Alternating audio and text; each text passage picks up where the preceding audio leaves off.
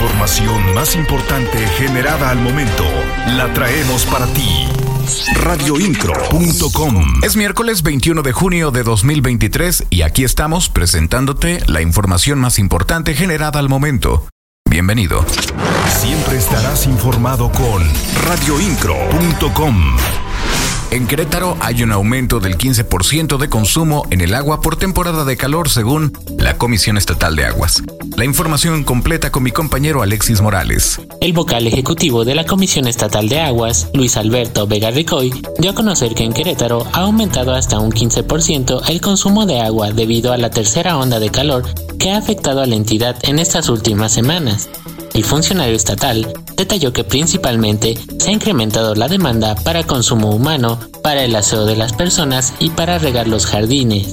La demanda ha subido, ha subido pues, cerca de entre un 10-15% este, ha subido la demanda. Entonces, este, pero afortunadamente pues, los pozos han portado bien y el manantial de acueductos también se ha portado bien. No obstante, hizo un llamado a la sociedad a aprovechar de la mejor forma este recurso y no desperdiciarlo. Las noticias de Querétaro están en radioincro.com.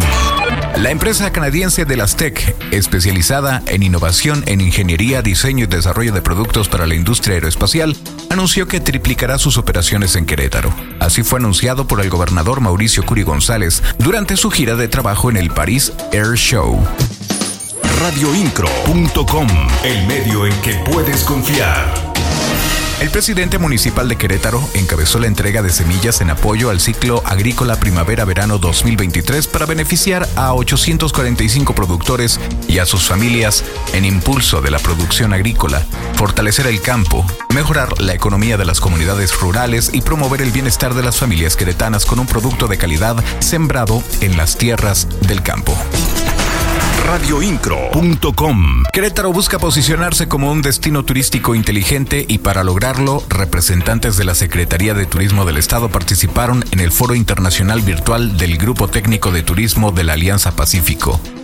En este evento, Juliet Rojo Hernández, jefa del Departamento de Atención a Turistas de Sector, fue una de las ponentes en el panel Proceso de Conversión de un destino turístico a un destino turístico inteligente, donde presentó los esfuerzos que se están realizando en dicha área. Las noticias de Querétaro están en radioincro.com.